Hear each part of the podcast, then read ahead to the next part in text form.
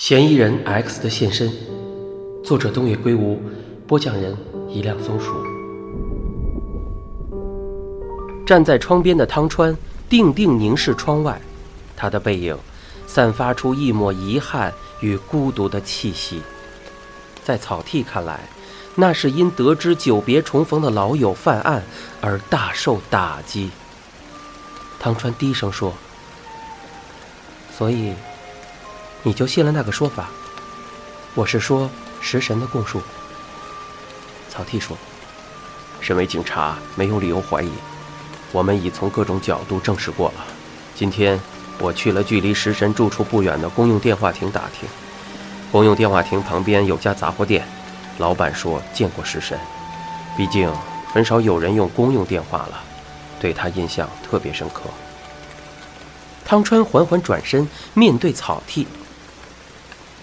请你不要用“身为警察”这种说法，我是在问你，你相信吗？我才不管什么调查方针。草剃点点头，叹了一口气。老实说，我也觉得奇怪，他的说法毫无矛盾，合情合理，可我还是无法信服。我不相信食神会干那种事，这就是我的感受。不过我和上司这么说，他不大搭理。想必警方以为已经抓到了凶手，可以天下太平了。哪怕只有一个清楚的疑点也好啊，事态马上就会截然不同。可惜什么也没有，无懈可击。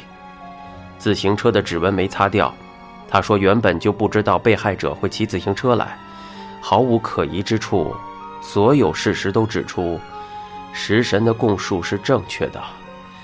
在这种情况下。再怎么说也不可能让调查重新回到原点呢。简言之，你虽然不信，却人云亦云的认为食神就是命案真凶。你不要说话带刺，事实重于感情不是你一贯的原则吗？既然在逻辑上合情合理，就算心理上无法接受也得接受，这就是科学家的基本原则。这可是你向来强调的啊。汤川轻轻摇摇头，和草剃相对而坐。最后一次见到食神时，他问了我一个问题：P 不等于 NP。自己想出答案和判断别人的答案是否正确，何者较容易？这是著名的数学难题。草剃皱起眉头：“那是数学，听起来像哲学。你明白吗？”食神给你们提出了一个答案，也就是这次的自首供述内容。这一自白怎么看都像正确无误的解答，是他充分发挥智慧想出来的。如果就这么乖乖相信，那就表示你们输了。你们正受到来自他的挑战。接下来，该轮到你们全力以赴判断他提供的答案是否正确。草剃说。我们已经做了各种证实，你们做的只是按照他的预设路线走，你们该做的是探寻有没有别的答案，除了他提供的答案之外，别无可能。唯有证明到这个地步，才能断言那个答案是唯一的答案。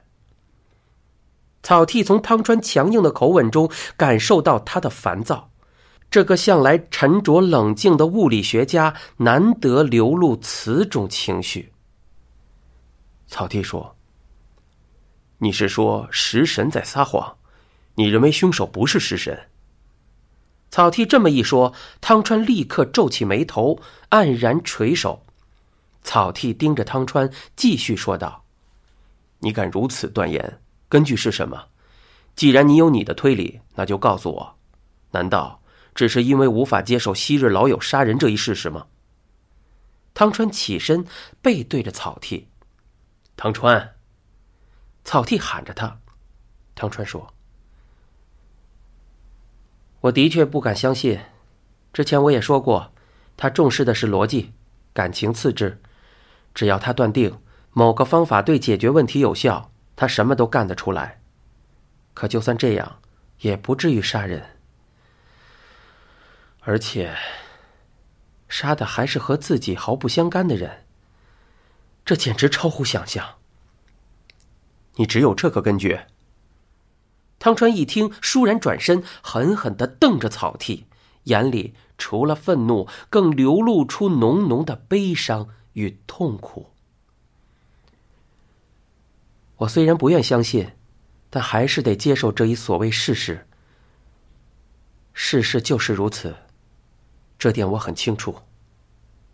草剃说：“你还是认为食神清白无罪？”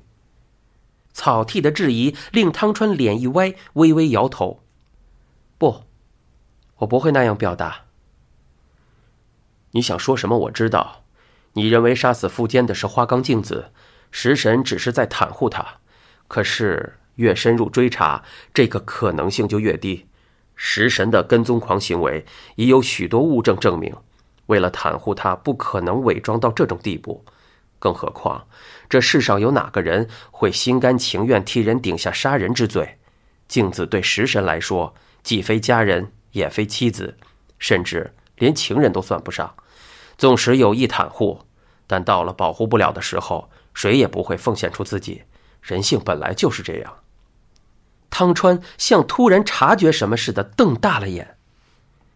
掩护不了的时候，谁也不会奉献出自己，这是正常人的反应。要坚持到底，继续袒护是至高难题。汤川的眼睛凝视着远方，低语道：“食神也是如此，这点他自己清楚，才。”才怎样？没事，没什么。汤川摇着头。草剃说：“站在警察的位置，我不得不承认食神就是真凶，除非出现新的证据，否则调查方针不会改变。”汤川不语，抹着脸，长吐了一口气。他选择在监狱度过一生。既然杀了人，那是理所当然的。是啊。汤川垂下头，一动不动。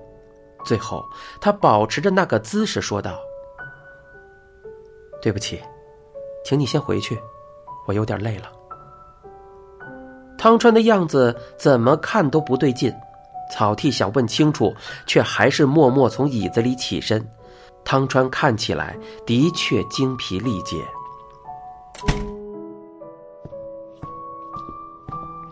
草剃离开第十三研究室，正在昏暗的走廊上走着。一个年轻人上楼来，草剃认识这个身材有点单薄、长相略带神经质的年轻人，是跟着汤川做研究的长盘。草剃在汤川外出时来访，就是这个年轻人告诉他的。汤川去了小旗。长盘注意到草剃，略微点了个头。继续往前走，等一下，草剃喊住他。看到他面带困惑的转身，草剃对他露出微笑。我有事想问你，有时间吗？长盘看看表，答应给他几分钟。他们走出物理系研究室所在的大楼，进入以理科为主的学校餐厅，从自动贩卖机买了咖啡，隔着桌子相对而坐。草剃啜了一口纸杯中的咖啡，说道：“比起在你们研究室喝的速溶咖啡，这个好喝多了。”他这么说是为了让长盘放松下来。长盘笑了，但脸颊还是僵着。本想先闲话家常，但草剃判断，在这种情况下这么做是白费力气，于是直接切入正题。我想问的。是汤川副教授的事，他最近有没有什么不对劲的？长盘一脸困惑，是我问的方式不对吗？草剃心想到，他继续说：“他有没有因为工作无关的事正在做什么调查，或是出门上哪儿去？”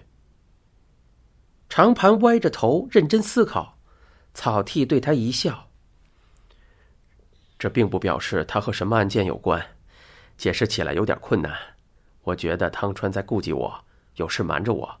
你也知道，那家伙向来个性偏执。虽然不确定这样的解释对方能够理解多少，但长盘总算略微放松下来，点点头，也许是在同意个性偏执这一点。我不知道老师有没有调查什么，不过几天前他曾打电话去图书馆。图书馆，大学的。长盘点头，嗯，好像问馆里有没有报纸。报纸，既然是图书馆，肯定有报纸啊。没错，不过汤川老师想知道的是旧报纸保存到什么时候。旧报纸。你正在收听的是一辆松鼠播讲的《嫌疑人 X 的现身》，与之详情，请听下回。